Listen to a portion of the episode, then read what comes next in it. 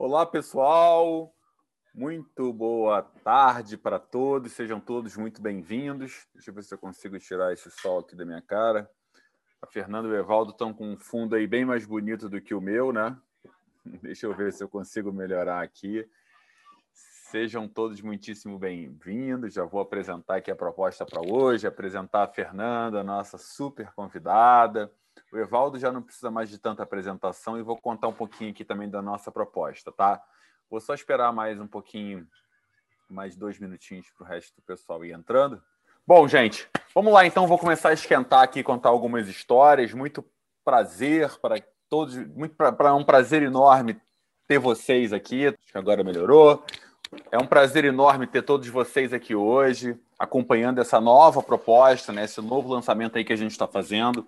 Eu sei que muita gente já conhece a gente, né, já me conhece, conhece o Evaldo também, mas eu vou, eu vou partir aqui para, vou começar com uma pequena apresentação.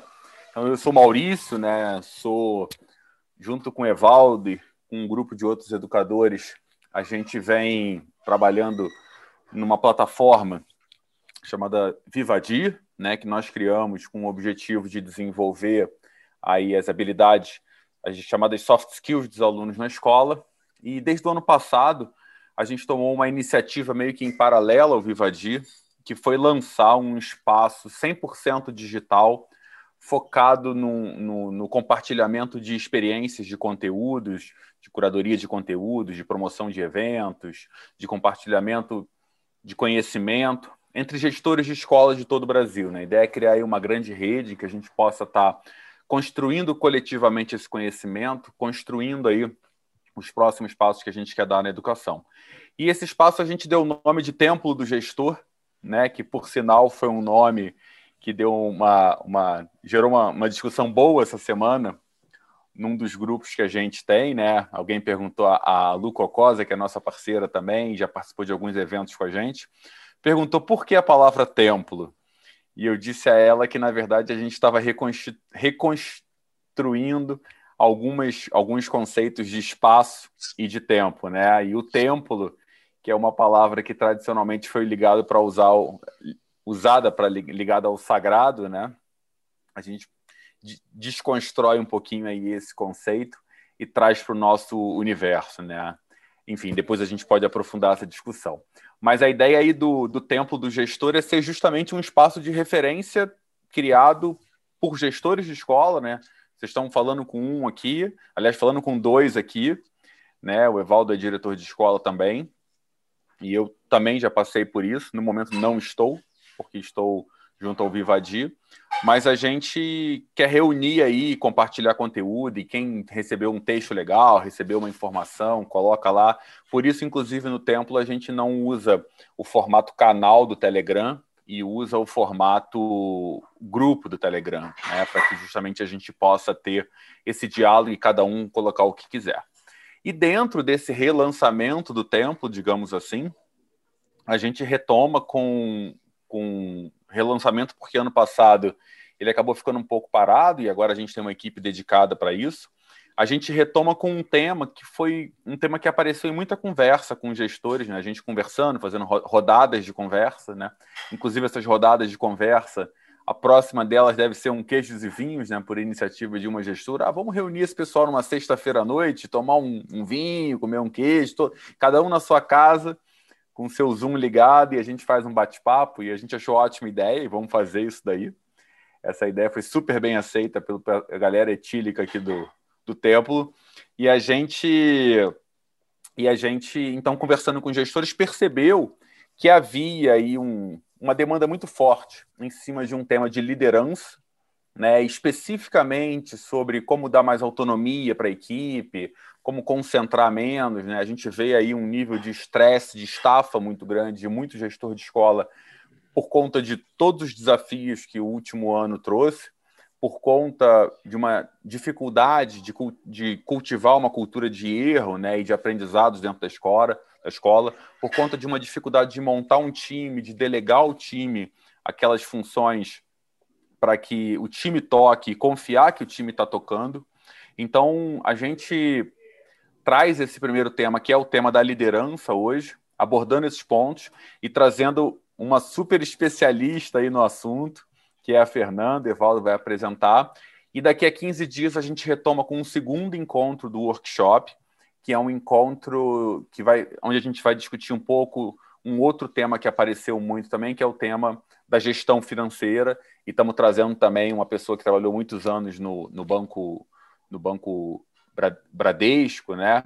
E, e é uma pessoa ligada aí a. O Ivaldo fez uma cara do tipo assim.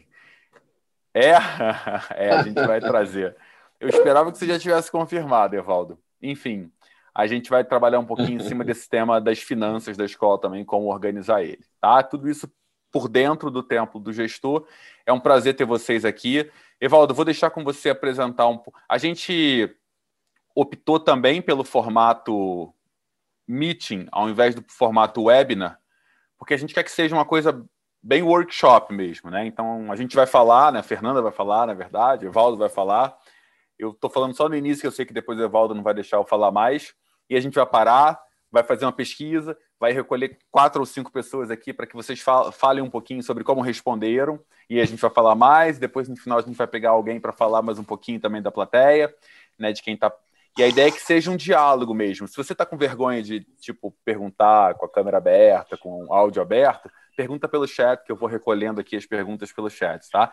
Quem tiver é, se sentir à vontade, pode ligar a câmera, pode ligar o, o, o, Deixa só o áudio mutado por conta do barulho de fundo. Mas vai ser um prazer ver vocês, assim, conhecer vocês, quem são vocês, ver o rostinho de vocês. É bom quando a gente está falando e ver quem está ouvindo, porque a gente sabe se tem aquele índice de balanceamento de cabeça, né, que o Evaldo fala, tipo assim, é verdade, ou então a pessoa fala assim, estou curiosa, e a gente vai ajustando o discurso olhando, né? A gente que é professor cobra isso dos alunos porque é importante ter essa interação. Então, é, estimulamos que deixem câmeras abertas para que a gente possa ver a interação e de vez em quando chamar algumas pessoas para pedir alguma opinião. Evaldo, tá contigo isso daí e precisando eu estou por aqui para poder colaborar. Legal, aí gostei de ver. Kátia ligou a câmera, a Raquel também, tô, tô te ouvindo. A Mariana ligou a câmera e depois ela desistiu, que pena. é... Vamos lá, agora sim, obrigado. Não, deu, Mariana. deu, deu erro. Legal, Mariana, obrigado, prazer, viu, Mariana? É... Vamos lá, Evaldo, você está me ouvindo bem agora? Estou te ouvindo bem, beleza? Tranquilo? Legal. Vai lá. Tá contigo, então. Apresenta a Fernanda e toca o barco. Estou por aqui. Pessoal, boa tarde para todo mundo. Um prazerzão estar falando com vocês aqui. O tema de hoje é muito caro, é muito querido e ter a Fernanda aqui é muito especial para a gente, para toda a equipe do Vivadi. A Fernanda é psicóloga e mestre em psicologia pela USP, especialista em funcionamento de equipes. Cara, não vou passar pelo currículo inteiro porque ele é gigante, mas ela é alguém que, além de fazer o trabalho de de atendimento especializado, tratando cada pessoa de acordo com o seu contexto, a Fernanda tem se especializado também em atendimento aos grupos, em acompanhamento empresarial, em ajudar a encontrar cada, um, cada uma das pessoas, cada um dos seus grupos, cada uma das empresas, ao seu propósito, a sua razão de existir. E o meu encontro com a Fernanda foi uma coisa muito inusitada, né? era um congresso de educação eu estava lá repartindo um pouco da minha experiência de ter passado uma temporada na África, ajudando a abrir uma escolinha de para crianças refugiadas, e a gente criou essa conexão e desde então nós estamos aí nessa partilha, nesse crescimento conjunto. Eu estou muito feliz hoje de receber a Fernanda aqui, apresentá-la primeiro para a equipe do Vivadi, né, que está fazendo um movimento muito interessante escolas do Brasil para pensar mais nas habilidades e menos nos conteúdos, ou para olhar para um setor que a escola tradicionalmente não olhou. E acho que a, a fala da Fernanda, a experiência tudo que ela tem trazido na sua experiência profissional, se conecta muito ao que o Vivadi tem feito pelas escolas. Então, primeiramente, Fernanda, obrigado pela sua presença, é uma alegria muito grande ter você aqui. Eu acho que não dá para pensar liderança sem a gente pensar no ser humano que está por trás desse exercício, dessa função. Então, seja bem-vinda, fique à vontade. Vou pedir para você fazer uma, uma breve assim apresentação do tema, uma breve explanação do tema, o que representa para você quando a gente fala hoje de liderança nesse novo contexto de inovação, e, ao mesmo tempo, de pandemia. E depois a gente vai encaminhando aqui o nosso bate-papo, interagindo também com a nossa plateia que está presente já conosco aqui. Bem-vinda, Fernanda. Prazer é meu, é uma alegria estar aqui nessa tarde com cada um de vocês, podendo trocar um pouquinho dos nossos conhecimentos e principalmente a gente apertar botões que já estão dentro da gente e que talvez a gente ainda não acessou. Eu costumo falar que o que faz a gente mudar de nível não é o que falta para nós, mas é a gente assumir o que a gente já tem. Então, que essa seja um pouco da nossa tarde, que a gente possa fazer um pouquinho, apertar os botões que já estão dentro de cada um de nós. Eu tenho trabalhado há mais ou menos oito anos com liderança, em organizações e nos últimos tempos também com gestão escolar. Então é uma alegria poder estar aqui repartindo um pouquinho, inclusive para pensar sobre as lideranças desse novo tempo, como o Evaldo falou. Quando a gente está falando em liderança, vou falar assim bem breve para a gente poder bater bola. Mas quando a gente está falando em liderança, tem muitos conceitos de liderança, mas é mais ou menos uh, o foco da liderança é a capacidade da gente movimentar pessoas para um mesmo objetivo. Então, não existe liderança de tarefas, existe liderança de pessoas. Então, isso é muito importante. É um movimento de pessoas para um objetivo comum. Por isso que é tão importante líderes neste momento. E a gente pensar quais, quais são as novas formas de liderança, o que é tão importante para a liderança nesse momento. Eu vou sou uma grande contadora de histórias, então vou contar algumas aqui para vocês. E tem uma história que eu escrevi num livro meu, que é, diz que tinha uma lagarta, que ela estava de saco cheio de ser lagarta, e ela estava com aquela vida chata de comer terra, e ela rastejando, e ela fala assim, nossa, eu estou muito cansada de ser lagarta e comer pó, olhar para o chão, imagina se eu tivesse rodinha, ia ser incrível se eu tivesse rodinha, eu ia olhar para cima, a vida ia ser muito mais empolgante. E imagina se eu tivesse tomando água de coco na praia, ia ser melhor ainda. E aí ela entra num casulo, e ela tá lá esperando a transformação dela. E a hora que ela sai, a primeira coisa que ela olha é se ela tem rodinha. E quando ela vê ela não tem rodinha, ela fica chateadona. E ela olha em volta e ela vê se ela tá na praia tomando água de coco e ela não tá. E além dela não estar tá na praia, não tomar água de coco, não ter rodinha, ela percebe que ela tá com uma mochila pesada nas costas. E ela fica muito chateada. E essa lagarta nunca se deu conta de que, na verdade, ela não tinha rodinha, mas ela tinha asas. Não era uma mochila pesada nas costas, eram asas. Ela não estava na praia tomando água de coco, mas ela podia agora beber de cada flor e que cada flor ela tinha um drink novo e ela podia, em cada drink que ela bebia, criar novos quiosques. Eu estou trazendo essa história para a gente poder pensar que o líder hoje é um líder que ele precisa é, ter um pouco daquela fala do Uri Levine, que é o cara que inventou o Waze. Ele fala: se apaixone em resolver o problema e não pela solução que você inventou.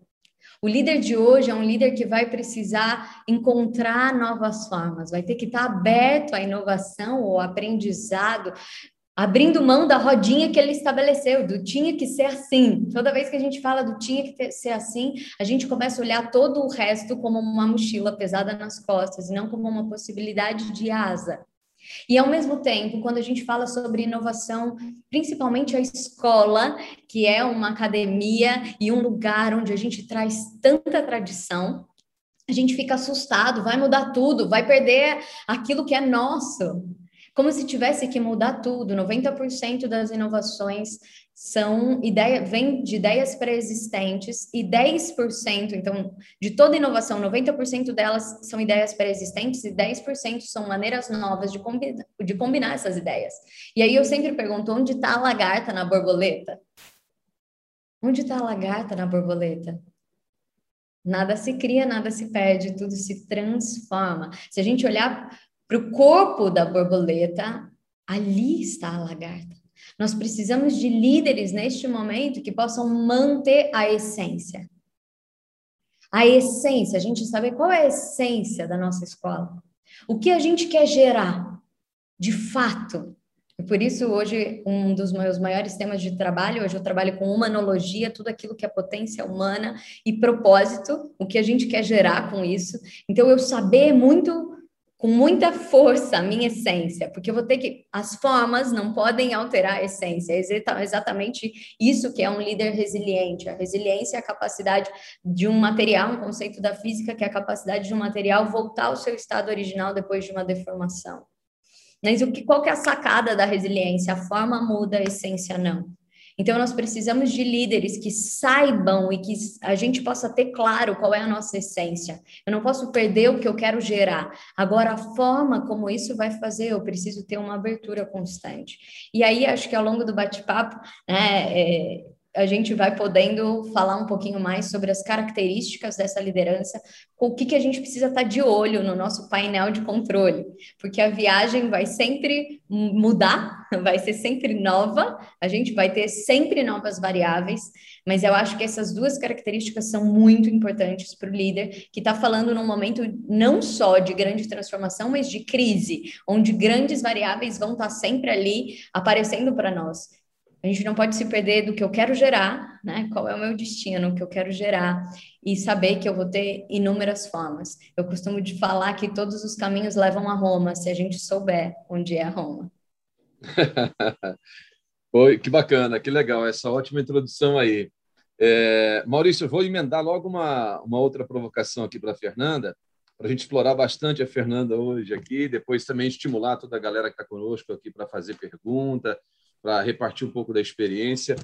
E, assim, Fernanda, a gente poderia até dividir o nosso papo aqui em dois momentos.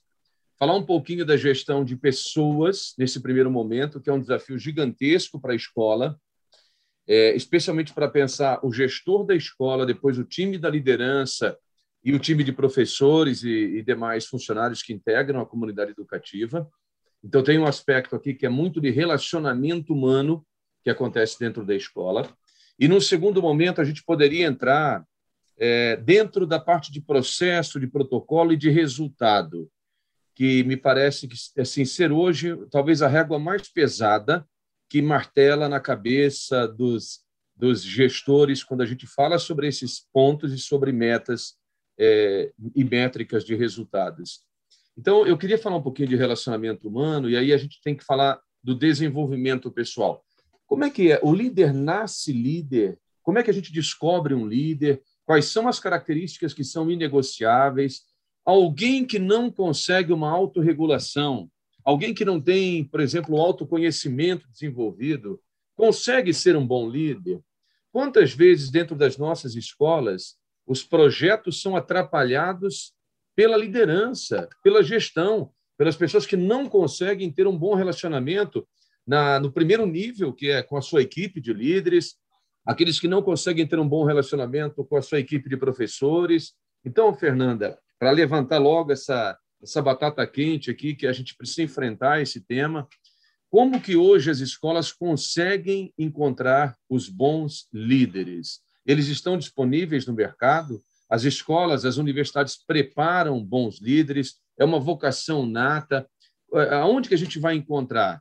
Porque é possível pensar num bom líder que consiga assim, gerenciar uma equipe de profissionais, mas que não consiga gerenciar o seu próprio tempo, a sua própria atividade, a sua própria vida. Vamos falar um pouquinho sobre essa característica da pessoa que é líder. Joia. Eu gosto muito dessa divisão, porque aí a gente vai também começar a trazer é, coisas mais práticas de resultado, que a gente precisa olhar num, num, segundo momento. Mas eu queria só fazer uma provocação. Quando a gente fala é, sobre esses grandes dois pilares que o líder precisa olhar, né, que é gestão de pessoas e gestão de resultados, eles não são, eles não são separados. Porque é, imagina, o resultado é você chegar em Nova York se você não cuidar do avião, como você vai chegar em Nova York? Então, o que vai gerar o resultado são as pessoas. Então, a gente olhar para o resultado sem olhar para as pessoas é um grande tiro no pé.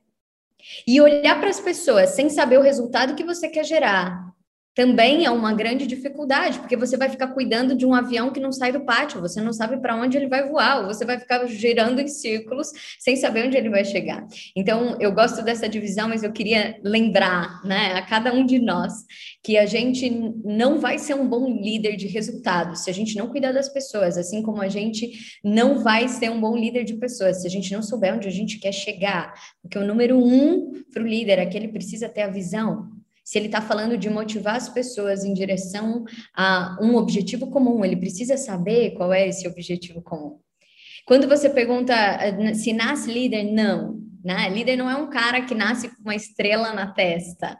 Não é sobre isso. Embora a educação ela vai sim trazer alguns quesitos que vão fortalecer a liderança. Eu, eu tenho uma palestra que diz: pais aprendizes geram filhos líderes. Pais aprendizes geram filhos líderes. Porque o pai que aprende com o filho, ele começa a contar para ele que ele tem algo muito importante. A criança começa a se identificar com algo importante para contribuir e as pessoas mais importantes da vida da criança são os pais. Então, pais que aprendem com os filhos começam a colocar a primeira grande semente da liderança, que é a contribuição. Uma criança que sente que ela pode contribuir com os pais, ela não é uma criança que vai se calar, ela é uma criança que vai, inclusive, ensinar alguma coisa com o coleguinha, porque ela aprendeu que ela tem algo para contribuir. Então, a característica principal da liderança é contribuição. Eu preciso sentir que eu tenho algo para contribuir com alguém. Se eu não sinto que eu tenho algo para contribuir, eu não vou me levantar, eu não vou assumir a palavra, eu não vou fazer esse movimento. Mas ele é treinado muito pouco, muito pouco. Hoje, a escola, e falando no, no Vivadi, que eu sou é, fã desse projeto, depois que o Evaldo abriu para mim as ideias, né? Sou muito fã desse projeto, porque hoje as características que a gente tem como potência humana dentro do mercado de trabalho, elas são extremamente aleatórias, porque não há treinamento. Então, é aquele que deu sorte que a criança ela tinha o que a gente chama em psicanálise de tropismo, ela buscava mais já. Às vezes não era porque os pais tinham, mas tinha uma avó e aquela criança buscava. Né? O tropismo, esse conceito da biologia de buscar mentalmente o que eu preciso. A psicanálise empresta isso. Então, se tinham pais que fortaleceram, pais que cobraram, ou que ela teve a sorte de ter uma escola, aquele professor que acreditava, que chamava, né? E que ele pôde aproveitar isso, ótimo. Mas isso traz um desfalque gigante para o mercado de trabalho hoje. Hoje, o maior problema que a gente tem em qualquer organização é pessoas. Porque a gente está falando sobre essas competências humanas. Então, como a gente pode desenvolver liderança? Eu acho que a primeira grande questão, eu queria começar pelo mindset. Existe uma pesquisa que mostra que a, o nosso mindset pode ser movido por quatro grandes pilares: medo, aceitação, realização pessoal ou contribuição. A gente pode ser movido pelo medo, é a criança, ela faz tudo para que o pai não deixe ela de fora, ela tá ali, né? Sempre fazendo uma coisa, sempre com medo. Aceitação é o adolescente, ele se veste para que o outro aceite, ele fala para que o outro aceite, ele faz esse movimento. E a gente está muitas vezes nesse segundo patamar. Se a gente for olhar, na maior parte das vezes as pessoas estão mais nesse patamar. E isso é um problemaço para a liderança. Líderes que são movidos por aceitação vão ter grande dificuldade de dar feedback negativo, vão ter grande dificuldade. A gente tem um estudo hoje que fala que no Brasil a nossa liderança é muito mais social do que cooperativa. Eu privilegio aquele que eu gosto, que bate comigo, né? Que eu tenho uma afeição e não o que de fato vai fazer o melhor para o grupo, para o todo, para a equipe. Então, quando eu tenho uma liderança de aceitação, eu tenho medo de fazer um movimento e os pais não gostarem. Ah, e os pais não gostarem da escola e o aluno ficar acuado, a gente está muito nessa segunda esfera, que é a esfera do mindset da aceitação. Eu preciso ser aceito, porque se eu não for aceito, se eu não fizer algo que eu seja aceito, eu posso perder o meu posto. Ou eu vou para a realização pessoal, né? Que eu vou ficar focado naquilo que eu quero desenvolver em mim. Então, eu estou focado em mim. E aí, talvez eu seja um bom chefe, mas não um bom líder. Porque eu estou focado naquilo que eu vou realizar e que eu consigo fazer com que pessoas façam. Mas eu vou afetar pessoas e não influenciar pessoas, que é a grande característica da liderança. Afetar, todos afetamos uns aos outros, alguns de uma forma mais assertiva, outros não. Mas o líder influencia, ele consegue fazer com que o outro flua para o mesmo pensamento, para uma mesma direção, para o mesmo caminho, e ele precisa estar num mindset de contribuição. Outro dia eu estava batendo um papo com o Evaldo, ele estava falando, eu estou numa decisão aqui, como que eu posso fazer, né? Porque se, se ficar o bicho pega, se correr o bicho come, né? a gente vai desagradar. Nós, gestores, nesse momento, a gente tem uma vivência que vai desagradar alguém. E aí eu disse para ele, então, como você pode pensar em qual ação você sente que mais vai contribuir com o todo? Porque quando a gente tem essa visão, você pode até falar algo que o outro não goste, mas se você tem convicção que você está fazendo para contribuir, a reação do outro é diferente. E a sua reação, né, com a crítica ou com o elogio, vai ser muito diferente, porque você não está fazendo aquilo para ser gostado. Isso não significa que você não se importa com as pessoas. Significa que você está focado no melhor para ela, para ela se desenvolver, para ela alcançar, para aquilo que você quer gerar. Então, a grande car característica da liderança é a gente começar por um mindset de contribuição. A gente poder pensar o que eu posso de fato contribuir. E aí a gente poder ter clareza do nosso objetivo macro, o que eu quero gerar. E aí eu preciso sim entender sobre pessoas.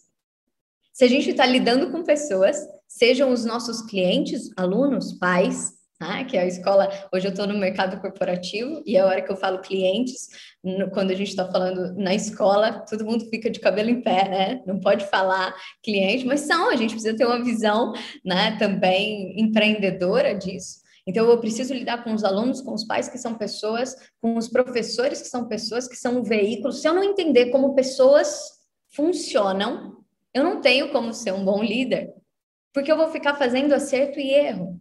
E para eu entender como pessoas funcionam, eu preciso sim começar por mim, como você falou. Eu preciso ter uma capacidade autorreflexiva de percepção. Quando a gente está falando de, por exemplo, uh, Jack Welch, que foi um cara que fez a maior revolução da GE com pessoas, porque ele apostou em pessoas e ele começou a fazer os black belts, ele começou a treinar os, que, os caras que seriam as faixas pretas para mudar, para fazer a revolução da organização.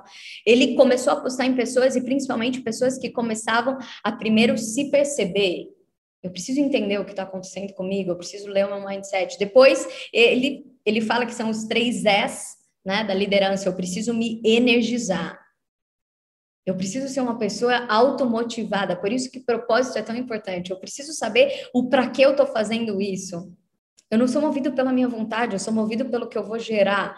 Ah, então eu sou automotivado, eu tenho uma energia dentro de mim. Ele falava até que ele olhava nas fotos, aquele que estava mais assim, ele falava, mas como esse cara vai contagiar alguém? Ah, então ele fala, eu preciso primeiro ter uma energia interna, eu preciso estar tá sendo movido por mim mesmo. Então, pelos meus ideais, pelo meu propósito. Depois ele fala que o segundo é é conseguir energizar pessoas. Quando a gente fala quantas pessoas foram assistir o Martin Luther King naquela tarde, né? Não era pelo Martin Luther King, é porque elas tinham uma causa comum. O líder é aquele que consegue fazer a causa comum. Ele consegue trazer, por isso que a gente precisa olhar qual é o coração da nossa escola, o que a gente entrega. E aí eu preciso entender qual é a nossa causa comum. As pessoas não vão fazer porque elas vão me obedecer ou porque elas vão ter medo de ser mandado embora, porque ela, essa é a causa dela também. Por que nós estamos aqui nessa tarde hoje, sem estar obrigados, e aqui anotando, pensando juntos, porque nós temos uma causa comum. Então, o líder é esse que é capaz de mostrar a causa comum e ter visão de como a gente pode fazer para chegar lá, que é o terceiro é, eu ter escopo para tomada de decisão. O líder ele também precisa pensar em caminhos. E aí assim ele vai começar a ler pessoas.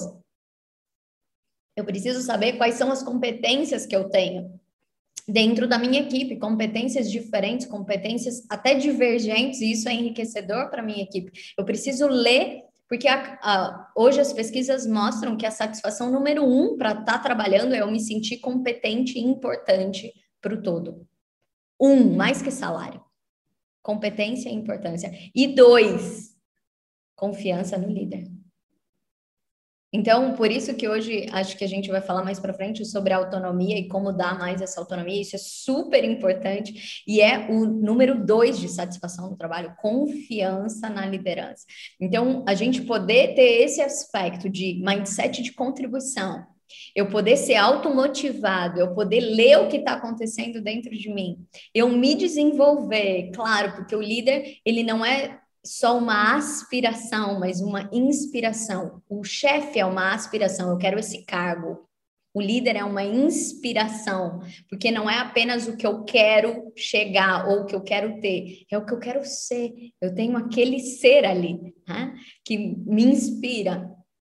E ele vai precisar olhar para pessoas. É, eu penso que, então, se a gente olhar de drone, de drone, eu quero falar sobre quatro características do líder olhando de drone.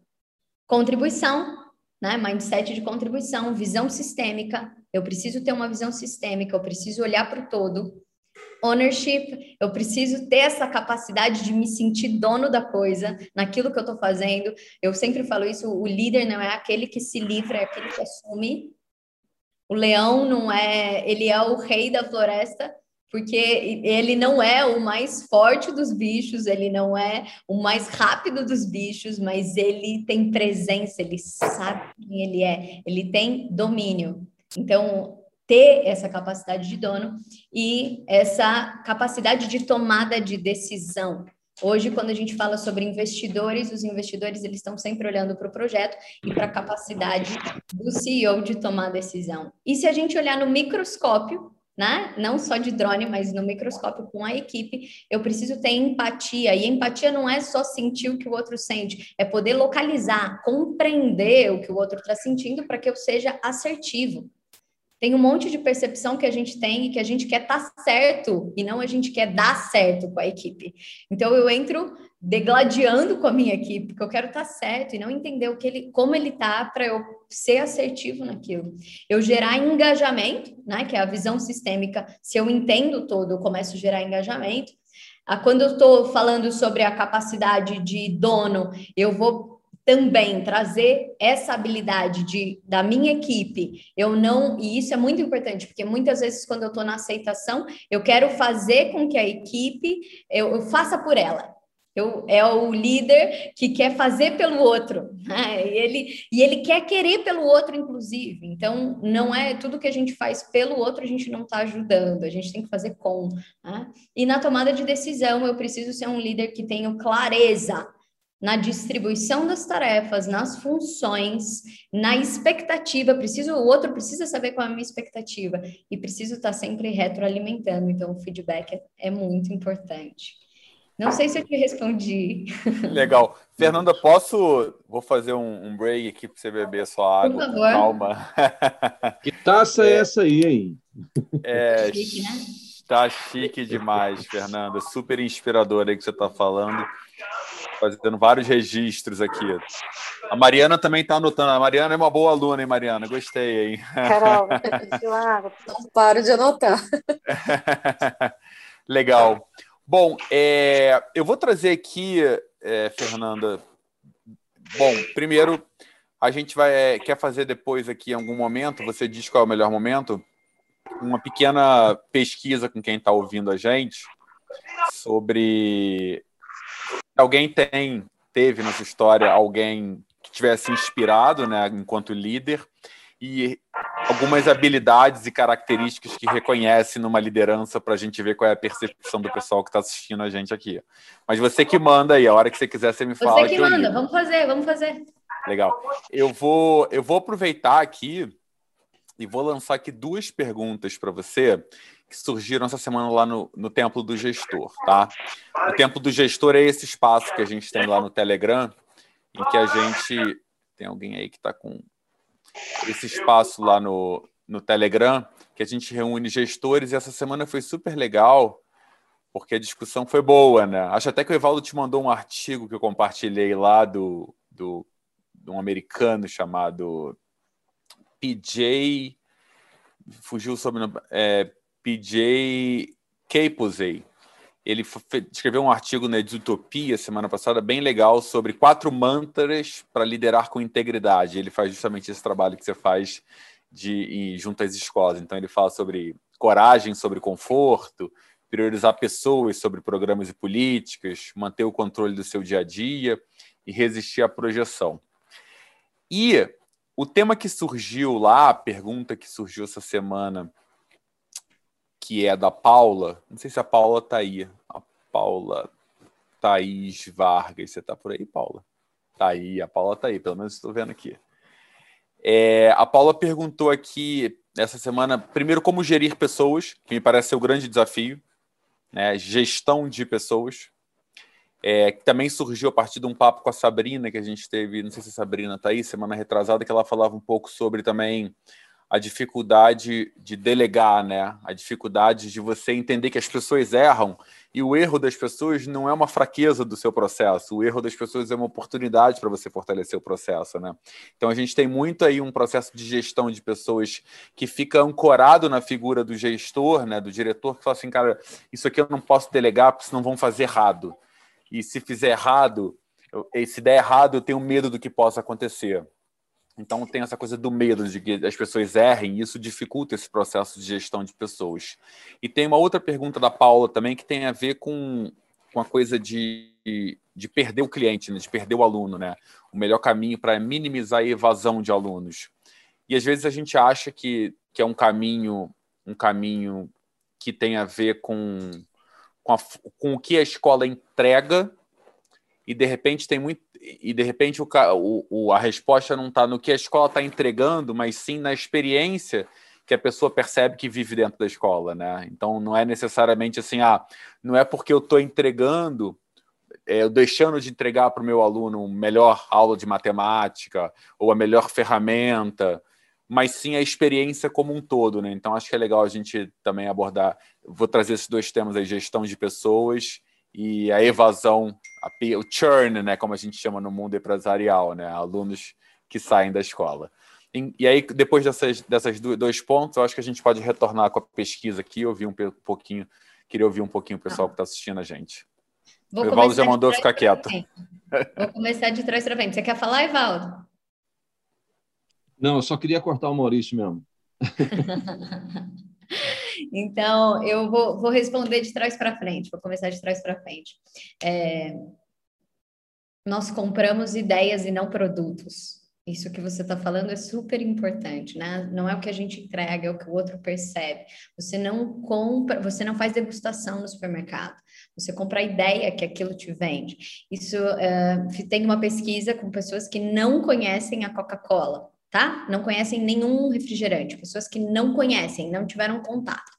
E essa pesquisa, então, apresenta Coca-Cola e Pepsi. Quando ela apresenta esses, esses refrigerantes, 85% das pessoas preferem Pepsi. E talvez você possa falar, não, não é possível, né? Porque quando a gente toma Pepsi, a gente vai falar, não é Coca-Cola. Por que, que isso acontece? Né? Porque a Coca-Cola ela construiu uma relação emocional, afetiva com as pessoas. É o destampe felicidade, é o seu nome na lata. Existe uma construção do porquê dela. Então, o que, que as pesquisas falam? Que, na verdade, a nossa tomada de decisão, ela não está no nosso córtex pré-frontal, que é o lógico da língua, é o lógico, né? É a, o nosso córtex pré-frontal que está ali sempre é, com os pensamentos mais complexos, mas ele está no sistema límbico. Tá no sistema límbico. Então, a gente, na verdade, se você pensar assim, por que, que eu casei com fulano de tal? O que, que eu gosto de fulano de tal? A gente tem dificuldade, inclusive, de expressar isso. Então, tem uma pesquisa que ela mostra exatamente, o Simon Sinek, ele fala que o que tem os grandes líderes e as grandes empresas, as que conseguem vender e se tornar uma marca, que ela sai do, da commodity do mercado, de vender educação. É porque a maior parte das pessoas falam o que elas fazem, é a aula de matemática assim, assim, assim, assim, assim. Eu falo o quê, quando na verdade as pessoas compram o porquê. que a gente fala, que é você falar do, do resultado. Então, por isso que o círculo, o círculo dourado é você falar o seu porquê, qual é o coração do que você faz, o que você gera. A escola precisa fazer essa pergunta: o que nós geramos? O que nós geramos? O que a gente faz de melhor? Por que, que ela é a melhor opção para os alunos? Por que, que ela é a melhor opção para os pais? Eu preciso começar pelo porquê, é o coração da coisa. Depois eu falo como eu faço isso e por último o quê. Por exemplo, a Apple hoje, que é a empresa que mais fatura em todos os, os lugares, ela sacou isso muito antes. Então, o que, que a Apple fala? Tudo que eu faço, tudo que a gente faz é para desafiar o status quo. É o pense diferente. Ah, quem tem Apple, é, levanta o computador, você bota lá, você tem o iPhone, né? tem aplicativo que é só para isso. Então, é o que ela gera? Ela desafia o status quo. Ela pensa diferente. Como a gente faz isso? Através de alta tecnologia e qualidade. Porque o como, ele precisa embasar isso. E o que a gente gera são computadores né? e aparelhos tecnológicos. O que é, por último, o porquê começa. E é a Coca-Cola, no final, se você não sente o sabor da Coca-Cola quase, embora ela seja inegável, segura a Coca-Cola na boca, né? Então, por quê? Porque você destampa a felicidade. Eles criaram a figura do Papai Noel, né? Que é a figura da magia, não que eles criaram o Papai Noel, a figura, o personagem, o vermelho, o branco, né? Então, são todos estudos. A gente precisa saber, então, de como a gente diminuir a evasão, e por isso que eu quis começar por aí, porque a gente precisa ter muito claro na nossa comunicação, não o que a gente faz, porque não é isso que as pessoas compram no final é por quê. E aí a gente vai ter um alinhamento do que a gente gera. As pessoas, elas inclusive não vão estar tá mais do lado de fora. Acabou isso. A quarentena mostrou isso para nós. Os alunos estão dentro da, da, da escola e os pais também. A gente entrou na casa deles, eles estão dentro de nós. E isso era um pavor para a escola antes, né? Ficava os pais de um lado, a escola do outro, como se fosse jogo de tênis, né? A hora que a escola ganha, a hora que o pai perde. O pai, aí o pai vem para falar aqui, né? A escola está fazendo errado e aí a escola perde. E agora é frescobol, né? A gente precisa manter a bola no ar. Eu preciso do pai fazendo o pedaço dele lá e ele precisa de mim fazendo o meu pedaço aqui. Então é esse, esse contínuo e a gente precisa explicar o que a gente está gerando. Eu falei muito isso com os gestores no final do ano. Vocês parabenizaram os pais pelo que eles geraram nos filhos em termos de capacidade. Vocês fizeram uma cartinha agradecendo, falando quão incrível eles são, como eles são partes do time. É, a gente precisa poder fazer isso. E aí, isso vai nos ajudar, inclusive, em gestão de pessoas. Por isso eu comecei por aqui, porque a gente precisa entender que o nosso cérebro, ele funciona no processo de decisão pela emoção. E emoção não é só sentimento, emoção é o que gera as coisas, né? É o que põe em movimento. Por isso que a gente precisa entender o que a gente está gerando. E a gente precisa ter essa linguagem. E quando eu estou falando da equipe, por que, que eu tenho muito medo de delegar? Porque eu não tenho uma cultura do que eu quero gerar clara. Se a gente tem uma cultura clara do que a gente quer gerar nessa reunião, eu posso falar de um jeito que vai ser muito diferente do jeito do Evaldo, que vai ser diferente do jeito do Maurício. Vou trazer exemplos diferentes, mas se a gente entender o que a gente quer gerar, tá tudo bem. Então, quando qual é a melhor forma? E eu comecei a trabalhar cultura de propósito quando eu trabalhava só alta gestão nas empresas, né? Só alta gestão. E aí quando a gente precisava passar isso para baixo, como que fazia? E a gente tem aquela frase, né? A cultura devora a estratégia no café da manhã. Então, não adianta ter um monte de estratégia, falar o que tem que fazer, no fim fica o jeitão que é. Então, eu preciso trabalhar a cultura da minha escola antes da tarefa. Qual é o segredo do gestão de pessoas? Eu preciso trabalhar a cultura. Eu preciso trabalhar o jeitão de ser. Porque se eu tiver esse jeitão, Sabe aquilo que você fala, não, isso aí eu confio na minha irmã para fazer. Ela, ou aquilo que alguém fala, você fala, não, minha mãe não falaria isso, minha mãe não falaria isso, porque você conhece o jeitão da coisa. Né? Então é esse jeitão da escola que a gente precisa trabalhar, que é o comportamento. A gente precisa poder entender que isso é o primeiro, o fit cultural que a gente fala tanto hoje. Fit cultural precisa caber ali. Inclusive, você vai começar a selecionar diferente a sua equipe. Não é só pela técnica, ela tem o fit cultural, ela está ligada nos mesmos valores, ela quer gerar as mesmas coisas. A Apple contrata assim: primeiro você tem que ser fã da Apple e depois é atitude. Primeiro, atitude de todas as coisas. Tá? Então, é isso também é da gestão, porque a gestão ela tem o pilar formação da equipe, desenvolvimento da equipe, engajamento da equipe. Tá? Então, você, inclusive, se você souber isso, você vai começar a selecionar diferente. E aí, sim, delegar não é desligar. Delegar não é desligar. Não tem nenhum problema se existe um erro, se a gente pode errar rápido. E se a gente pode estar ali com a nossa maquininha de consertos sempre atento. Inclusive, o que mais fideliza é quando a gente conserta, mais de quando a gente acerta.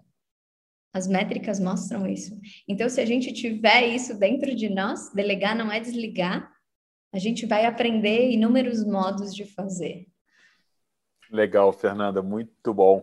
Eu acho principalmente esse ponto aí que você destaca sobre formar, desenvolver e engajar né, a equipe, isso é muito legal. A gente fala muito aqui sobre esse ponto de formação, de investir no time. Né? Eu passei por muitas escolas aqui pelo Brasil, conhecendo, e vi poucas escolas que investissem isso, sabe? Pegasse, assim, cara, vou investir na formação desse cara aqui da secretaria, esse cara aqui ser um cara melhor, assim. E ao mesmo tempo pensar em como é que oferece para todo mundo, todo mundo que envolve a escola, a rotina da escola, uma experiência. Outro dia eu vi uma coisa super legal, uma a mantenedora de uma escola que é parceira nossa também, contou num evento que a gente fez há pouco tempo atrás, que nessa coisa do ensino remoto, ela passou, é, eles fizeram questão de reproduzir no remoto o porteiro dando bom dia para os alunos. Eu estou com isso na cabeça desde que ela contou isso. Assim, o que, que as escolas fizeram? As escolas simplesmente pegaram as aulas e passaram a transmitir. Eles não. O aluno vai, entra, o porteiro está lá no Zoom, no Zoom ou no, ou no Teams, dá bom dia, oi fulano, bom dia, oi, bom dia. Quer dizer, você pensa na tua experiência, assim, a tua aula pode ter 10 minutos a menos, né, que a percepção de, da presença desse cara dando bom dia no virtual vai ser muito maior do que a percepção do tipo, faltou 10 minutos na aula. O problema é quando você fica preso só no que, que você está fazendo, né? porque quando você deixa de fazer aquilo, a pessoa fala assim, hum, mas não, não tá, não funciona, não está funcionando, né? Quando você oferece uma experiência que surpreende, o cara fala, caraca, isso é muito legal. E se alguma coisa não funcionar, pouco importa, porque experiência é incrível, né? Eu vou fazer aqui a pesquisa. Incrível isso que você está falando, né? Porque eu acho que essa escola, ela tem um, uma das coisas do coração dela é fazer com que as pessoas se sintam únicas. E isso começa Legal. dentro da equipe, né? O porteiro que faz isso, ele se sente único. E ele é a porta de entrada da tua escola, né? Então, e o aluno que é recebido de cada vez ali, ele se sente único. Então, eu acho que isso é uma coisa incrível que a gente precisa se atentar nos detalhes. Eu também vi uma escola que eles fizeram ah, o dia do abraço, não pode ter contato, e aí tinha, eles iam pegar material e se vestiram, tinha a capa do aluno, né?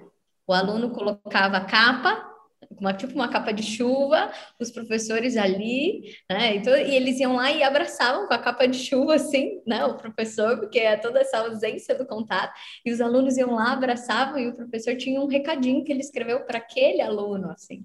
Então, eu acho que é essa ideia do que a gente quer gerar. Para além, porque a matemática, português, história são todas instrumentos né? Para que a gente chegue no que a gente quer desenvolver. Então, ter claro o que a gente quer desenvolver no outro é, vai ajudar muito a gente pensar que tem inúmeras formas da gente fazer isso. Ah, então, é maravilhoso mesmo a gente poder se atentar às pequenas coisas mesmo. Faz toda Legal. Diferença. Vou lançar a pesquisa aqui, então. Vamos lá. É, deixa eu lançar aqui. Tem mais gente entrando aqui, Ângelo do SEAB. Legal, muito bom esse papo. Vou lançar, são três perguntas, e aí vou pedir que vocês respondam para a gente trabalhar um pouco em cima dessas respostas. E depois, Fernanda, ó, deve estar aparecendo na tela de vocês. A primeira pergunta é: você já teve um líder que te inspirou e desenvolveu? A segunda, quais são as habilidades que você valoriza no líder que te inspira ou inspirou? Né? Aqui você pode marcar mais de uma. Eu dividi aqui, Fernanda, em habilidades, e aí coloquei verbos, e características. E aí, em características, eu botei aqui o, o, o, os substantivos, né? Legal. Tá bom? Vamos ver o que, que o pessoal responde aqui. Vamos lá, galera. Vocês estão vendo a pesquisa? Ah, tem gente que já respondeu. Muito bem.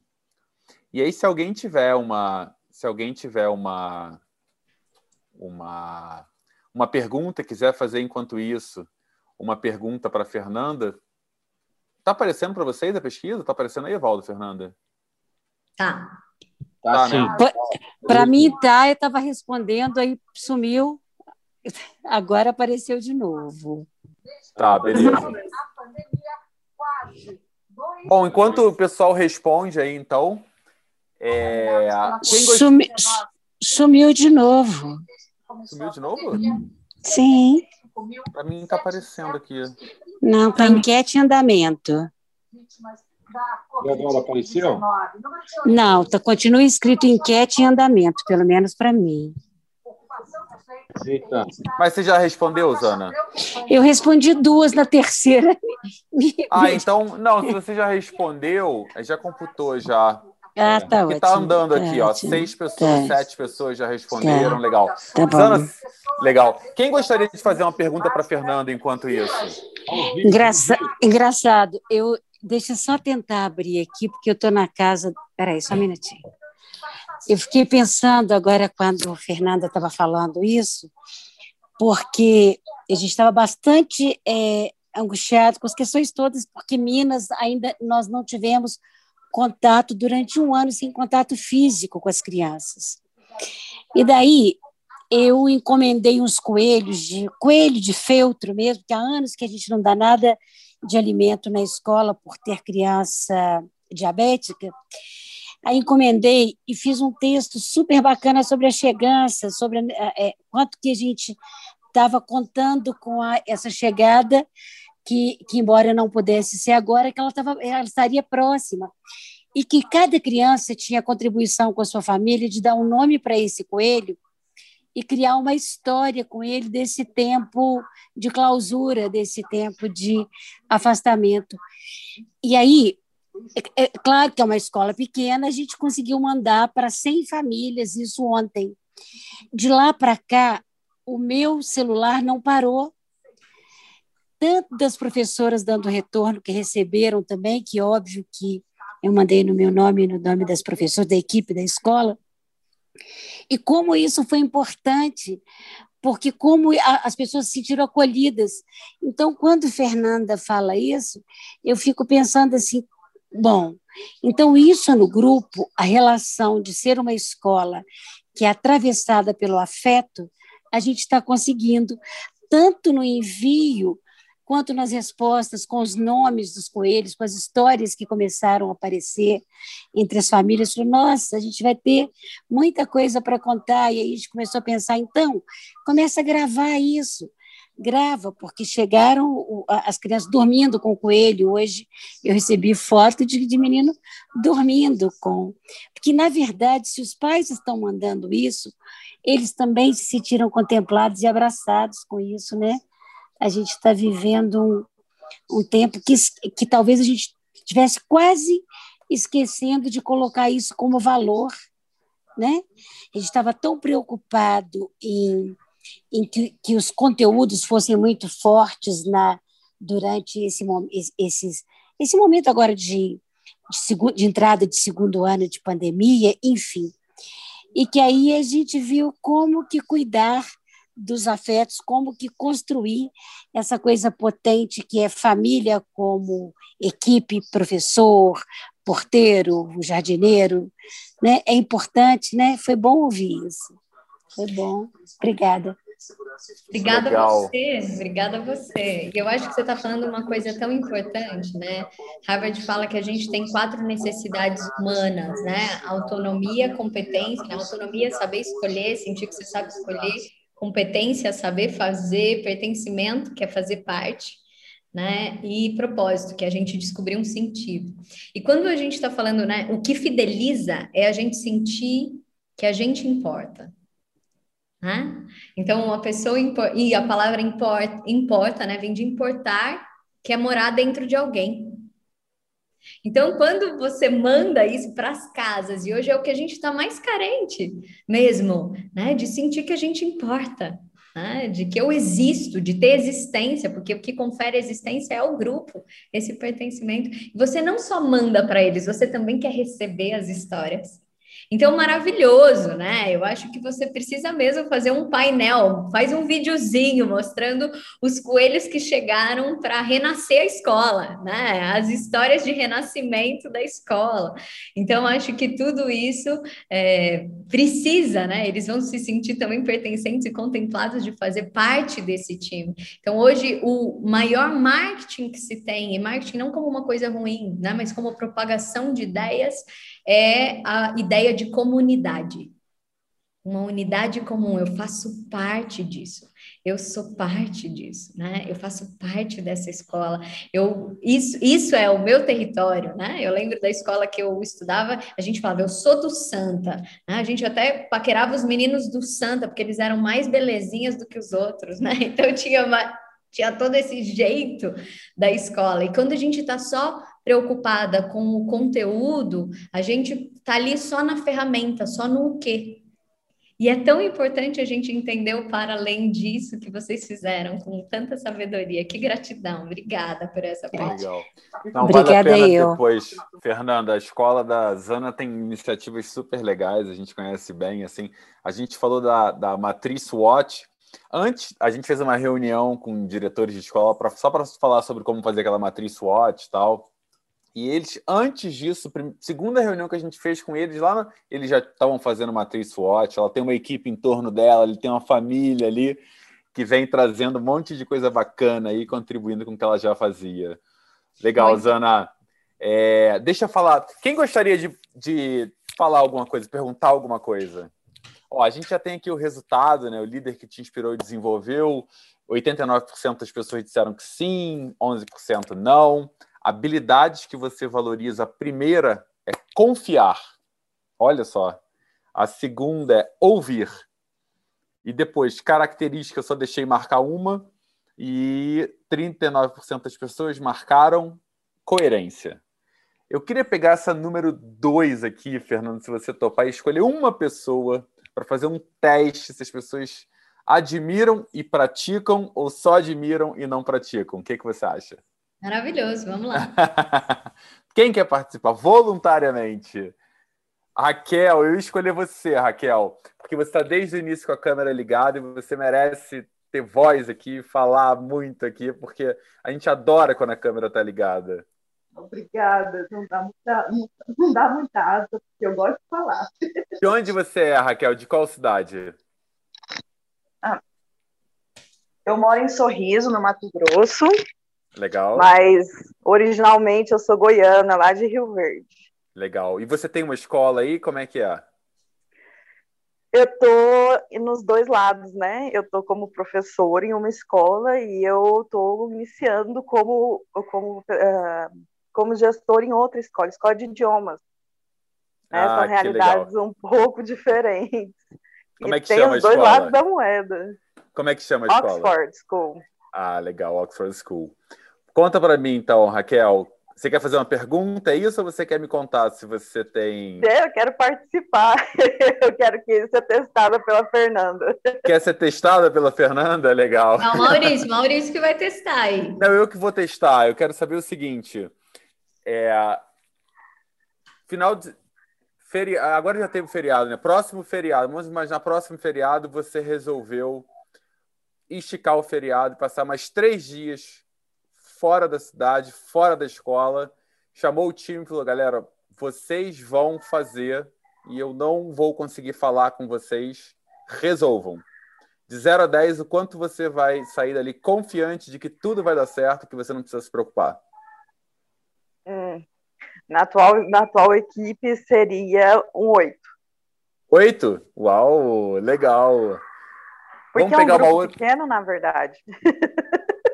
Vou pegar outra pessoa, bom. Mariana. Mariana também que está acompanhando a gente. Mariana, de que cidade você é? Sou de Guarulhos. Guarulhos. Qual que é a sua escola? É o Bonadei, Instituto Educacional Bonadei. Bonadei, legal. Você, Mariana, de 0 a 10, o quanto você confiaria para deixar o pessoal tocando a escola sem você durante uma semana? Jesus, difícil isso.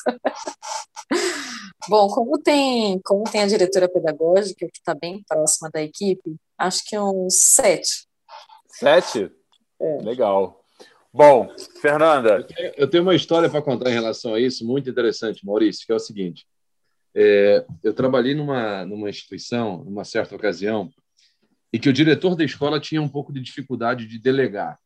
Mas ele, algumas coisas, como esse, esse exemplo que você citou aí, ele não tinha, ele tinha que delegar, não tinha jeito, tinha que confiar na sua equipe, enfim.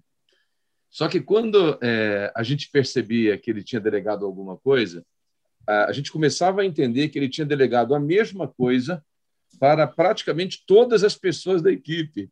Então, é como se não tivesse delegado, porque dez pessoas, ao mesmo tempo, tinham recebido a mesma função. E a gente começava a bater cabeça e, e um atropelar o outro, e, e todo mundo é, gastando energia na mesma coisa.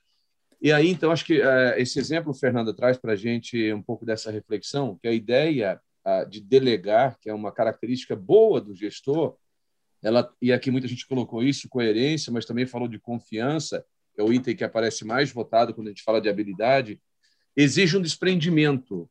Porque não tem como eu confiar, sei lá, metade do caminho na minha, na minha equipe. Não tem como eu delegar uma parte da função ou da missão para a minha equipe. Ou eu confio e delego, e depois vou monitorando, dando feedback, acompanhando para a equipe crescer junto e valorizando cada conquista, ou eu não, eu não faço isso, porque não existe uma meia delegação. Não tem como confiar pela metade numa equipe. Faz sentido ou não, Fernanda? Maravilhoso, faz muito sentido. Eu estou aqui anotando umas coisas, porque vi uma pergunta do Marco Aurélio também ali. É, Confiar, a palavra confiar quer dizer por fé em. Por fé em. E eu sempre falo que fé é a força que faz da semente virar floresta. Né? Porque aquela semente vai virar uma árvore que vai dar frutos e vai dar mais sementes e mais árvores. Então, toda vez que a gente tem um mindset de crescimento, a gente precisa ter fé. Senão isso não vai, não vai acontecer. E aí eu penso que o líder, ele precisa ser um, ter um pouco da imagem de andar de bicicleta. Como é que você ensina uma criança a andar de bicicleta? Você, vai, você põe fé nela, e aí você você tá ali, você segura e solta, segura e solta, segura e solta, né? Você tá ali do lado, a hora que você sente o equilíbrio dela, né? Ela vai. E se cair, você tá correndo do lado. Você vê, pai, como é que o pai ensina a andar de bicicleta. Eu falo que é mais pai do que mãe, porque a mãe fica lá, ai meu Deus, e se cair? E se, né? A mãe não, não solta daí. Se o líder é super protetor, ele, o, o outro nunca vai aprender a andar de bicicleta. Né? Andar de bicicleta não é só falando, você pode ensinar tudo sobre andar de bicicleta. Se não for acontecendo, por isso que o monitoramento de perto, inicial, é muito importante. Né? E não é um monitoramento de controle, é de confiança, de falar como você faria e o que, que você acha. A gente precisa devolver mais para o outro. Né? E aí você vai ali andando do lado, e se ele cair, a gente levanta de novo. Então, é, eu falo que a palavra crescer e brinco, e é uma brincadeira, né? Porque eu sei como ela se escreve, mas eu vou fazer uma brincadeira que para a gente ser, a gente precisa que alguém creia primeiro. Né? Então, o líder tem essa capacidade de acreditar na potência, ele enxerga a potência da semente, mesmo que ela não se pareça com a árvore, mas aí ele dá recursos. Então, isso que você falou é muito importante. Quando ele delega para vários, na verdade, ele não está deixando a importância e a responsabilidade em você. A palavra responsabilidade é habilidade de resposta. Então, eu preciso ter a habilidade de responder a isso. Como eu posso ajudar isso? Eu posso fazer o que a gente chama em coaching de role play. Eu posso fazer um ensaio, né? Você vai falar, vai, vai tocar essa reunião com esse pai. Como você falaria isso? E se tivesse essa alternativa, o que, que você pensa? E aí você escuta primeiro e depois você troca ali algumas ideias. Se você fala assim, o que você está gerando, e aí eu vou conseguir, num ambiente seguro, dar recursos para que o outro também conheça a minha linha de pensamento. Então, acho que isso é muito importante, trazer essa responsabilização, mas também o gestor precisa dar recursos para isso. E aí eu quero responder rapidinho o Marco Aurélio, posso? Posso, Maurício? Vai lá, vai lá. Ele até levantou a mão. Eu não ele... sei se ele levantou a mão porque ele quer acrescentar alguma coisa. Você quer ele falar escreveu no coisa, chat. Ele escreveu no chat aqui, né? Legal. Ele está falando os ques são, são compreensíveis, mas Como fazer isso? Então, eu coloquei aqui um, dois, três, quatro, cinco, cinco, cinco comos, tá? Vou tentar, vou passar breve neles, né? Porque a ideia é que a gente possa também falar um pouco sobre resultado e processo. Mas a primeira coisa que a gente precisa fazer, que eu falei muito aqui, né? É o coração da escola, é o que a gente gera, é o propósito. Então, é responder a essas perguntas. Eu preciso começar pelo coração, né? Se eu quero contar para os outros o que eu vou fazer, o que eu gero, eu preciso saber sobre isso. Então, eu preciso responder essa pergunta: o que nós geramos? O que nós geramos? Né? que é o, o, o, final, o que nós geramos para o aluno, né? o que nós geramos para o mundo. Para a gente saber se a minha escola é uma escola de propósito, eu preciso falar o que o mundo perde se uma escola deixar de existir. O que, que ele perde? Qual é a contribuição genuína que eu tenho? Por que, que esse é o melhor lugar para os alunos estarem aqui? Por que, que esse é o melhor lugar para os alunos? Por que, que esse é o melhor lugar para os pais? Por que essa é a melhor opção para os pais? O que, que as pessoas deveriam valorizar e não estão valorizando da minha escola? Porque se elas deveriam valorizar e não estão valorizando, ou eu não estou conseguindo mostrar isso para eles, não estou conseguindo contar essa história, ou eu não entendi qual é a valorização deles. O que e aí eu preciso entender o que eles valorizam. O que a minha equipe valoriza, quais o que os pais valorizam, eu preciso escutar isso. Então, o primeiro é a gente poder responder essas perguntas para entender o que a gente chama hoje é, no mercado de trabalho de core business. É o coração do negócio, o coração da escola, é da onde pulsa. Aí o dois, como a gente estabelece um fit cultural, né? Para a gente ter um jeitão de ser, um jeitão de estar com a minha equipe. A Disney, ela é a mestre disso. Porque se você estiver na Disney, você fala, mas como todas as pessoas têm o mesmo jeito, tudo aqui tem uma fantasia, parece que é tudo mágico. O que, que a Disney fez? Ela estabeleceu que a gente fica colocando lá missão, visão, valores, e a gente não vai para a prática. E a Disney, então, ela fez um quadrante de quatro grandes vertentes que, que são, inclusive em ordem de prioridade, que eles seguem todas as pessoas da Disney estão olhando pra, até para qualquer tomada de decisão, se eles seguem isso. Então, o fit cultural da, da sua escola, ela precisa olhar para os seus quadrantes. As pessoas precisam saber o que, que eu olho primeiro e depois, depois, depois. Eu estou preenchendo os meus quadrantes, né? O número um da Disney é segurança. Número um, segurança. Número dois, cordialidade. Número três, eficiência. E número quatro, elenco. Todos fazem parte do mesmo show. Você não, ninguém tá, tá todo mundo lá. Até quem, quem recebe, ele é parte do show. Todo mundo faz parte, é um personagem ali. Você pode escolher outros, mas a Disney está falando: número um, antes de você ser cordial, você precisa olhar para a segurança. Você precisa estar tá com os quatro alinhados, mas se você precisar priorizar, você vai tirar a criança que está ali em cima do lixo, vai falar: não pode ficar aqui. Depois, antes de você ser eficiente, e às vezes, se você chegar um pouquinho, um minuto atrasado, porque você parou para ser cordial com alguém, para estender a mão, para explicar uma coisa, ou eles andam, inclusive, no bolso com um ticket de sorvete, porque o que a criança mais faz é derrubar o sorvete caro para caramba que ele comprou lá na Disney, eles já andam com os tickets no bolso para entregar. É ser cordial. Depois, eficiência e depois eu sou parte desse elenco. Então, esses quatro, essas são as quatro diretrizes de comportamento. Quando a gente tem quatro diretrizes claras, inclusive que eu sei a ordem de prioridade, eu começo a estabelecer meu fit cultural, inclusive para saber quem eu contrato, se as pessoas entendem isso, e como, inclusive, é o que a gente vai priorizar no trabalho com os nossos alunos. Três, mapa de empatia. Existe um mapa de empatia, depois eu posso até disponibilizar para vocês esse recurso, se vocês ainda não tiverem, mas o mapa de empatia é um panorama que a gente vai olhar para as nossas pessoas e vai. Primeiro, faça um da equipe, depois você pode pedir para cada líder fazer da sua equipe. E faça um dos alunos, depois faça um dos pais. O mapa de empatia é para a gente entender o que essas pessoas pensam, o que elas sentem, elas são influenciadas por quem? Onde elas estão olhando, o que elas escutam, quais são as maiores dores para elas, quais são os maiores ganhos. Eu vou entrar dentro da mente do outro, eu vou olhar para que eu seja assertivo naquilo que eu estou entregando. para que eu possa mostrar dentro do valor dele, né? Um pai, por exemplo, de educação infantil, é um pai que está culpado de estar tá lá. A dor dele é porque ele não está com o filho. ele está culpado de colocar o filho lá. Então, como é que eu posso trabalhar essa dor do pai? Falando, ninguém vai tomar o seu lugar. A gente vai fazer um trabalho complementar, a gente trazer esse pai para dentro. Qual é a dor do pai da educação infantil hoje? Ele está falando, ah, eu, o meu filho, ele, ele não está aproveitando, né? Porque ele vai na escola, é como se a escola fosse creche. A gente, os, os, quem está do lado de cada escola fica pé da vida, né? mas porque o pai não entendeu as competências que são desenvolvidas em cada momento. Ele pode aprender amanhã, mas o desfraude é hoje, a autonomia está acontecendo hoje. Como eu posso mostrar as competências que estão sendo desenvolvidas em cada etapa? Né? Mas para isso eu preciso ter um mapa de empatia, eu posso passar esse instrumento depois para vocês. Depois, quatro, entendendo quais são os desafios que eu preciso levantar, o que as pessoas estão buscando e como eu posso mostrar isso, eu preciso definir metas, entregas claras.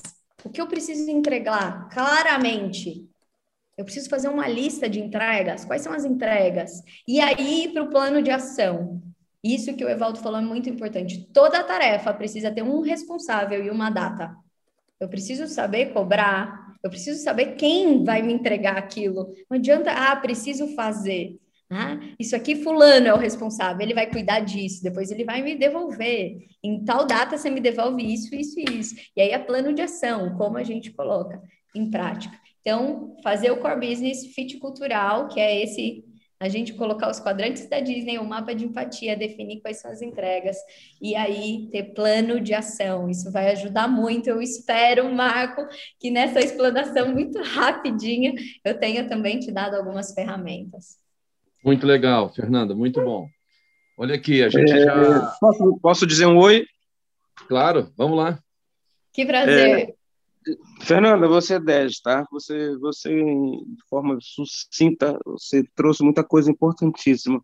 E eu consegui descobrir que eu tenho a habilidade de digitar rapidamente, porque tu ias falando, eu praticamente botei tudo no, na tela. É, assim, eu levantei a mão não era exatamente para tocar nesse assunto. É, na realidade, eu queria fazer um comentário com relação ao aspecto do, do, do, do delegar e do confiar na equipe, né? Foi o questionamento que foi apresentado por dois colegas. Então, assim, eu sou aposentado do Banco do Brasil e para o ambiente da escola há 15 eu passei quase seis meses apenas olhando as estruturas e os funcionamentos as rotinas, o fluxo da escola. E nessa época, minha esposa ficava à frente, nós só tínhamos uma unidade até então. Minha esposa que ficava à frente. Nós decidíamos o que fazer no nosso dia a dia à noite. E durante o dia ela executava, porque eu estava no banco e ela então é que operacionalizava as coisas. E obviamente ela tinha também suas próprias ideias, suas próprias percepções, e às vezes as nossas ideias conflitavam.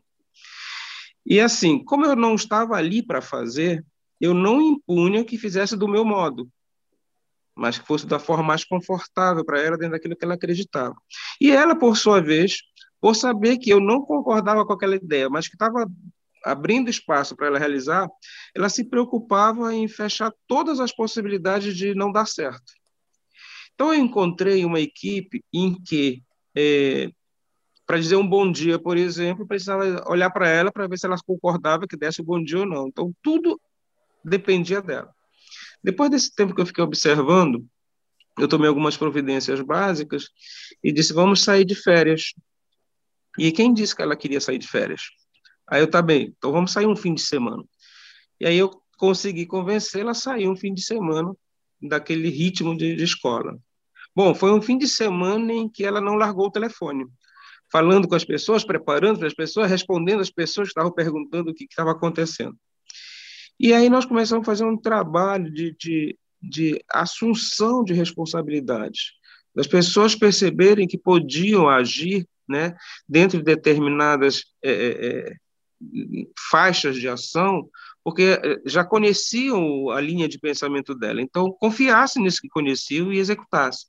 E nós tivemos essa postura que tu comentaste de aceitar o erro como sendo o ponto de partida dos próximos acertos. Né? Hoje, né, nós, se ficarmos um mês, dois meses, três meses fora das escolas, hoje nós temos duas unidades, a escola funciona perfeitamente, a contento. Nós, nós conseguimos estruturar uma lógica de que um grupo organizado, bem estruturado, é aquele que não precisa de um chefe, né? que dentro do próprio grupo vão surgindo as lideranças é, informais, mesmo que ela já tenha uma responsabilidade formal, né? e vão encontrando as soluções dentro dos objetivos que nós já estabelecemos. Então, hoje a gente fica tranquila. Exemplo, nós estamos na Semana Santa e aqui em Belém estamos ainda em lockdown, vamos voltar ao presencial, no caso nosso vai ser híbrido, na, no dia 5, na próxima segunda-feira. Nós fizemos todo um, um, um, trabalho de, de, de Semana Santa, com tudo por remoto, né? Com histórias, com cânticos, com orações, com encenações, com um monte de coisa, tudo feito pelos professores, onde eles próprios gravaram. Ensinamos a fazer o pão asmo, né? aquele pão que não leva fermento, e tudo por iniciativa dos próprios colegas, né? sim, coordenados pela minha, coordenador, minha coordenação, mas que não vieram nos buscar para dizer assim, posso fazer isso, posso fazer aquilo. Elas foram conversando, foram idealizando e iam nos mostrando o que estavam propondo fazer. E aí eu fui dando sinal verde, vai em frente, vai em frente, e ficou um trabalho super bacana, as crianças interagiram, aquela experiência que alguém citou aí do, dos pais mandando imagens também aconteceu, né, quer dizer, houve uma integração. Então, assim, é possível fazer, né, mas precisa dessa lógica de empreendedor, ou seja, saber correr o risco, se permitir correr o risco, né. Então, assim, muito legal, parabéns, Fernando, pela, pela, pela pelas colocações que tens feito de forma clara, bem, bem objetiva, e estou muito contente de ter aceitado o convite e estar participando desse momento de vocês. Grande abraço. Obrigado. Ah, deixei deixei uma, uma perguntinha para ti, Fernanda, no, no teu particular. Depois você dá uma olhadinha. Legal, muito bom, Marco Aurélio. Excelente tua contribuição aí, repartindo um pouco da tua experiência. Fernanda, em função do tempo aqui e de que muitas pessoas se prepararam até para a gente cumprir o nosso horário aqui, eu vou deixar você para falar de processos agora e resultados com uma provocação que é do Peter Druck. Ele fala o seguinte: somente três coisas acontecem dentro de uma de uma empresa, de uma instituição, de uma organização é, que não são intencionais. Ele fala em celebração, ele fala em euforia e ele fala em baixo performance ou baixa performance. Ele diz que todas as outras coisas que acontecem dentro de uma escola, dentro de uma empresa, dentro de uma organização, elas são intencionais e dependem da liderança. Uma das réguas que mais pesa sobre a cabeça do gestor é a régua do resultado, é a régua da métrica, é a régua das entregas. Então, eu queria que você, cara, a gente está aí impressionado, mas que você concluísse a nossa a nossa, a nossa conversa de hoje, nosso encontro, trazendo um pouco dessa sua experiência de como o líder ele pode é, trabalhar com, esse, com essa entrega de resultados. Por gentileza. Gratidão, Evaldo. Depois eu vou passar meus contatos para vocês, para eu também poder conversar, porque eu sou, eu sou, bem da fala, né? O Evaldo sabe. o Marco falou, eu fiquei morrendo de vontade de falar, né? De comentar essa possibilidade do, do líder que desmama, mas depois eu faço um stories, vocês veem lá. Ontem mesmo teve um monte de perguntas, eu estava falando numa escola ontem sobre a, as vivências da quarentena, as vivências emocionais da quarentena. E aí tinha um monte de pergunta que também não deu tempo de eu responder, depois eu fui respondendo no particular, e tem algumas coisas que são tão boas que aí eu compartilho nas redes sociais para que possa contribuir com mais gente. Então, depois, Marco, quero, depois você olha lá, eu vou falar sobre o líder que desmama, que você me trouxe vários pensamentos. Maravilhosa essa pontuação, né, Evaldo? E, e aí eu volto para o começo da nossa conversa. Não adianta a gente ter um avião top, cheiroso, um avião todo mundo alegre, que não sabe aonde ele vai chegar. E que não chega em Nova York, ou que a gente não faz as coisas para que ele chegue lá. Então não adianta a gente ter uma super equipe, a gente ter um super engajamento, se a gente não entrega resultado. Então a gestão de pessoas para resultado é inclusive mostrar a que veio a competência de cada um. Senão a gente está fazendo apenas métrica de ego e não de contribuição. E a contribuição ela é intencional. Para isso, a gente precisa poder conhecer bem os resultados que a gente precisa entregar. Por isso, aqui no ponto 4 que eu falei, né? A gente precisa saber quais são as entregas. Eu preciso entender quais são os resultados que eu preciso entregar. E depois, vou até, Maurício, depois te passar, eu tenho um teste, né, que fala sobre o líder com mindset de dono e o líder com mindset de crescimento. O dono é o que precisa ter tudo embaixo da asa dele, o crescimento é aquele que vai fazer as coisas multiplicarem. E a gente vai ver como é difícil isso mesmo. E se a gente precisa ter um mindset não só de resultado, mas de crescimento, e o crescimento ser um dos nossos resultados, a gente precisa ter isso de forma muito clara. Então, a primeira coisa que a gente precisa entender é como um avião, eu preciso entender qual é o meu resultado, onde eu quero chegar, também em termos de resultado, não, né? É, como, e aí eu entender como eu faço essa rota. E o que eu preciso para que essa rota aconteça. Então, onde eu quero chegar? Como eu faço essa rota? E o que eu preciso que essa rota aconteça, para que essa rota aconteça? Eu preciso de combustível, eu preciso falar com os, os dois países, quais as autorizações, eu preciso entender Quais são os recursos necessários? Porque o que tem acontecido muitas vezes que amarra o líder, ele está desenvolvendo a pessoa para que ela seja uma pessoa melhor. E às vezes ele está dando o que ela só é o que ela precisa ali são de capacidades, não só dela se tornar uma pessoa melhor. Essa é uma das coisas. Mas se eu preciso de um porteiro que receba bem, eu preciso trabalhar atendimento com ele. Eu preciso da competência exata do que ele vai entregar. Então, a gente precisa destinar, e a gente faz isso muito bem com os nossos alunos. A gente sabe qual é o resultado que a gente quer, e aí a gente começa a buscar formas dele atingir esse resultado. Vamos falar do Enem, por exemplo. Se a gente entende qual é o resultado que a gente quer e que é a pontuação do Enem, a gente vai pegar então o que é cobrado para isso. E aí a gente vê como a gente vai atingir isso no nosso cronograma. Então, não dá para a gente cobrar se a gente não souber onde a gente quer chegar e se a gente não tiver critério para isso. Eu preciso ter critério. E não adianta eu olhar o resultado só o, acabou o ano, vamos ver o que aconteceu. Isso muito menos agora, né? Eu participo do conselho de algumas empresas e a gente tinha reunião estratégica a cada dois meses, três, agora não, é reunião estratégica semanal. Enquanto as coisas estão mudando, a gente tem que ajustar as estratégias. Então, é muito importante que a gente possa ter painel de controle. O que eu sinto falta, principalmente nas escolas, painel de controle. É como se a gente dirigisse um avião sem enxergar o nosso painel de controle. Imagina você dirigir um carro se você não sabe quanto de gasolina tem, qual é a tua velocidade.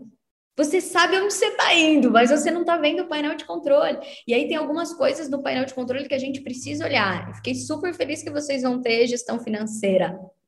Porque essa é uma coisa que a gente precisa aprender a olhar principalmente nesse momento. A gente tem que saber como está o caixa, eu preciso saber que passos eu vou dar. Né? Eu conversei com um colégio num momento é, bem crucial da pandemia e que começaram a se dar descontos para as pessoas, para os filhos não saírem, né, o medo da evasão lá do começo. E eu não tinha, e não sabia quanto tinha de caixa, como é, como é que era esse, quanto isso ia impactar. E aí eu começo a fazer uma coisa desesperada sem entender o que isso vai me gerar. Então, para eu ter qualquer decisão se eu vou fazer uma escala ou não, e como lido com esse problema, olhando para a ideia do voo, eu preciso saber sim da minha gestão financeira. Né? Eu preciso olhar para a minha equipe, eu preciso estar tá olhando para o meu produto, que é o ensino, e preciso olhar para o meu cliente, que é o aluno, e o pai. Eu tenho um cliente duplo. Tá? Então, isso é muito importante quando a gente está falando sobre processo. E aí, a hora que eu faço esse, esse primeiro movimento, eu vou entender o meu resultado, pensar que maneiras eu chego lá e quais recursos que eu vou ter que ter para isso. e sempre a gente poder trazer o quanto, quem vai ser responsável por cada coisa e os ajustes constantes disso, ajustes constantes. Até porque esse é um momento em que a gente vai mudar muito isso. Né? O líder de hoje é um líder que ele vai ter que estar tá sempre reprogramando. Não existe mais planejamento 2021. Sabe aquilo que a gente fazia na escola? Né? Treinamento e planejamento para o ano 2021. Acabou isso. Não existe mais isso. A gente vai ter que fazer trimestral, talvez, né? É, algumas escolas eu estou vendo trimestral. A gente está recriando, recriando, recriando, né? E às vezes muda no meio do caminho. Então, ter essa performance de aprendizagem é muito importante para que a gente possa gerar o resultado. Eu preciso saber exatamente como eu quero chegar, entender o meu painel de controle e ter funções bem determinadas. Acho que isso é muito importante e, e corrigindo o tempo todo o processo. Né? O processo precisa estar tá claro. Você tem clareza dos seus dos resultados. A sua equipe sabe o que você espera dela. Né? Então, eu tenho clareza disso eu já falei como fazer, que foi um pouco do exercício que o Marcos fez comigo aqui. Tá bom, Fernanda, entendi, mas como? Então, a equipe sabe como, você já falou para ela como fazer isso, que às vezes a gente fala, gente, vamos ser proativo. A gente chama isso em coaching de palavra grávida, tem um milhão de explicações que podem entrar ali. O processo tem que ter clareza, e aí a gente vai poder ter uma entrega muito melhor. Legal, Fernanda.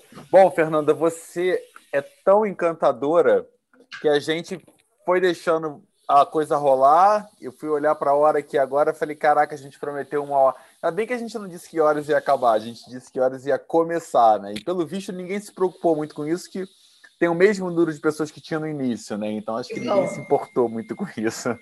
Mas assim, a gente precisa, infelizmente, terminar. É, foi uma tarde muito aprendizado, muito aprendizado. Você acho que trouxe muita luz para muita gente aqui para mim, especialmente, trouxe muita coisa.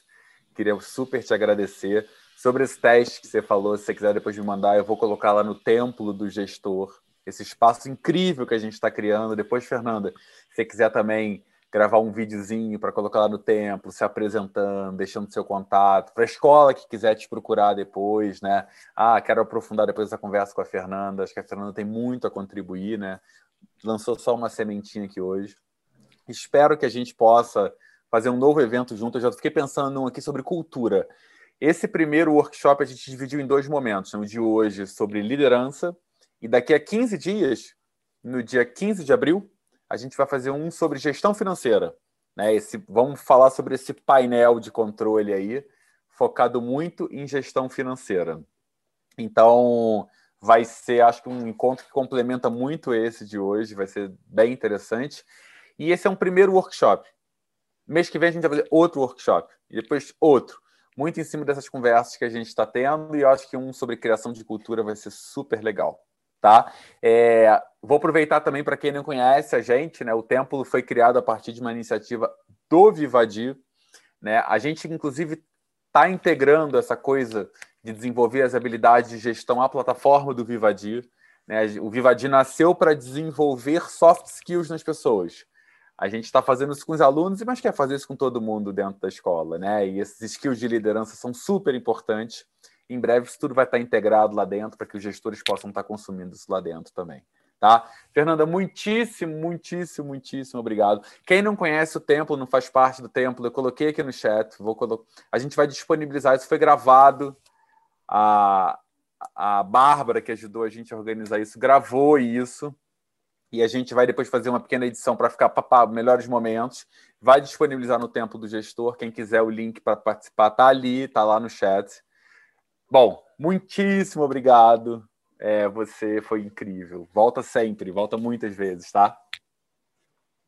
Gratidão é toda minha, foi um prazer estar aqui. Obrigada, Evaldo, por essa oportunidade desse encontro, de estar aqui trocando com vocês. Claro, vou me apresentar sim, vou deixar meus contatos e quero, já aceito, viu? Pode contar comigo, a gente fala de cultura. Minha gratidão também pela missão de cada um de vocês e por levar esse propósito. Obrigada. Legal. Evaldo, obrigado por ter trazido a Fernanda. Evaldo, ter organizado aí esse roteiro de hoje, Bárbara também que ajudou, Marcelo que ajudou a divulgar. Vamos expandir essa rede, vamos fazer essa rede tornar essa rede uma coisa muito viva e construtiva para todo mundo. Obrigado a todo mundo. Marco Aurélio, obrigado pela sua presença aí. Raquel, pela participação. Mariana, impliquei com você duas vezes, né, Mariana? Mas é só para estimular todo mundo a deixar a câmera ligada, assistir de câmera ligada. Graziela também, que esteve com a câmera ligada. Kátia do Farinei, obrigado aí. Prazer em te rever. É, Sara, espero que você tenha gostado, Sara, que tenha sido aí uma tarde de aprendizado para você também, Sara. Bom te ver. Márcio, Vangésia, que está aí também. Bom, um monte de gente conhecida e um monte de gente que a gente está conhecendo. É muito legal isso. Gente, ótima tarde para vocês. Dia 15 tem um novo encontro. E ao longo de toda essa semana eu vou postar um monte de coisa lá no Templo do Gestor para aprofundar essas discussões, inclusive o teste que a Fernanda vai mandar para vocês descobrirem onde vocês estão nessa história toda. Uma ótima tarde, muitíssimo obrigado, um beijo, saúde, sucesso para todos. Valeu, pessoal. Tá? Valeu, obrigado, Valeu. gente. Tchau, tchau.